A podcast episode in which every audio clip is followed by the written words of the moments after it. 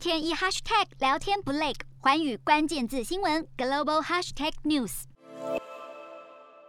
习近平透过视讯发表了名为“让开放的春风温暖世界”演说，其中对加入 CPTPP 态度很积极。中国将深度参与绿色低碳、数字经济等国际合作，积极推进加入全面与进步跨太平洋伙伴关系协定、数字经济伙伴关系协定。习近平在镜头前做出一系列承诺，表示会维护真正的多边主义，共享市场机遇，推动开放，同时维护世界共同利益，将维护全球产业链，促进贸易平衡发展。话讲得好听，但是对台湾倒是不忘打压，打压再打压。原因是台湾一直以来都表明了想要加入 CPTPP 的意愿，但是北京是直到去年才表示会考虑申请加入。最后双方是在仅仅间隔六天的情况之下，先后送出申请，不免让人联想到在二。零零零年，中国跟台湾同时申请加入 WTO，就有专家表示，成员国可能会对台湾跟中国的申请产生分歧，